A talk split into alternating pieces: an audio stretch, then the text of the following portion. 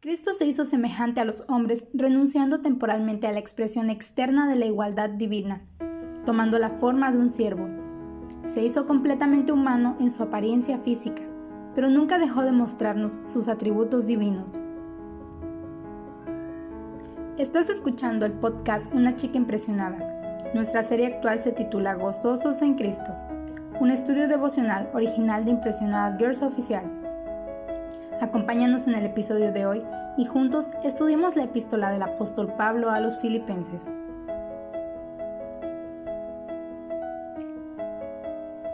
Después de haber estudiado la naturaleza de siervo que adquirió Cristo por nosotros, ahora vamos a estudiar su semejanza con los hombres.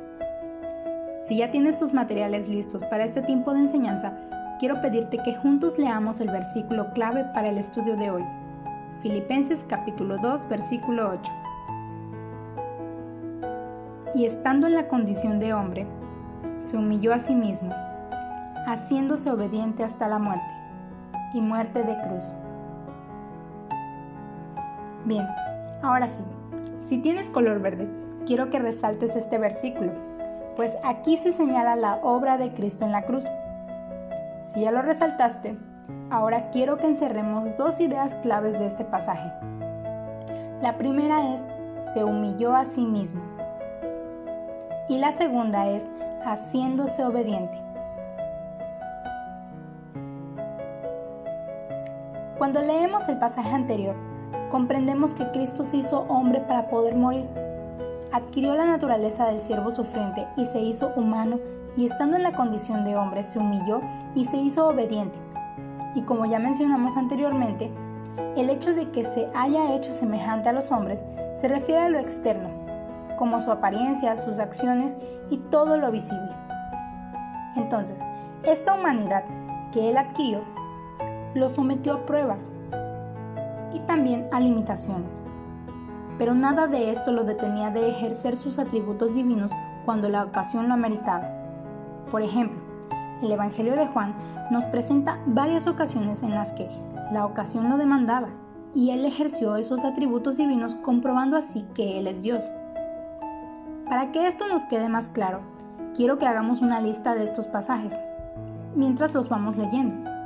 Pero antes, quiero que vayamos a Éxodo capítulo 3 versículo 14 que dice, y respondió Dios a Moisés, yo soy el que soy.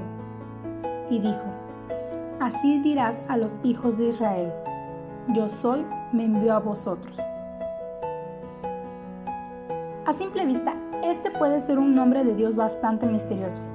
Y es un nombre de Dios que nos habla de su autoexistencia eterna, ininterrumpida y trascendiente. Eye Asher Eye yo soy quien soy, nos habla de todo lo que existe y que todo depende de Él. Y nuestro conocimiento de Dios se extiende solamente hasta el punto de su revelación de sí mismo, como lo que vemos en el Evangelio de Juan. En el Evangelio de Juan nos encontramos con varias ocasiones en las que la ocasión lo demanda y ejerce estos atributos divinos. Para comenzar la lista, quiero que vayamos a Juan capítulo 6, versículo 1, donde dice, Mas él dijo, Yo soy, no temáis.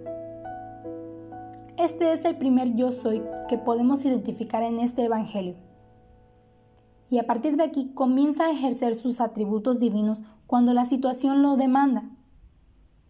El segundo yo soy lo tenemos más adelante en este mismo capítulo en el versículo 35. Yo soy el pan de vida.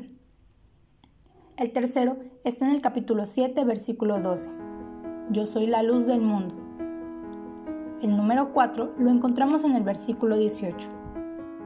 Y más adelante, en el versículo 23, tenemos el quinto yo soy. El sexto yo soy está en el capítulo 10, versículo 7. Yo soy la puerta de las ovejas.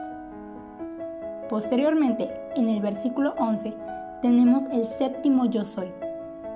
Yo soy el buen pastor. Y continuando en el capítulo 11, está el octavo yo soy, en el versículo 25. Yo soy la resurrección y la vida. En el capítulo 14 encontramos el noveno yo soy, en el versículo 6. Yo soy el camino, la verdad y la vida. Finalmente, en el capítulo 15 tenemos el décimo yo soy, en el versículo 11. Yo soy la vid verdadera. Si se dan cuenta, sin importar cuán parecido era a los hombres, aunque sea físicamente, Cristo es la combinación perfecta de la humanidad y la divinidad en una sola persona. A pesar de que exteriormente Él parecía un hombre, cuando la situación lo demandaba, Él podía ejercer sus atributos divinos.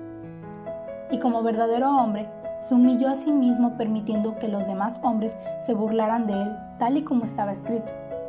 Se burlaron de Él y lo trataron con desprecio y soberbia. Cristo no solo se ofreció a venir a ser un hombre en la forma de siervo y en la semejanza de hombre, sino que estuvo dispuesto a sufrir una completa humillación al morir en la cruz. Como ya mencionamos en el episodio anterior, la profecía de Isaías 53 dice que fue despreciado y desechado entre los hombres, varón de dolores, sufrido, herido, abatido y molido por nuestros pecados. Y sabemos que debido a sus atributos divinos y su esencia divina, pudo haberlo evitado, pues Él es Dios. Pero su humildad lo obligó a resistirlo sin defenderse. Todo esto nos comprueba que fue obediente hasta el punto de someterse voluntariamente a la muerte. Fue obediente al plan divino de la redención y fue obediente al deseo del Padre de alcanzar y salvar a los pecadores. Él marcó el camino de la salvación y a nosotros solo nos queda obedecer como Él obedeció. Su obediencia hace posible nuestra liberación.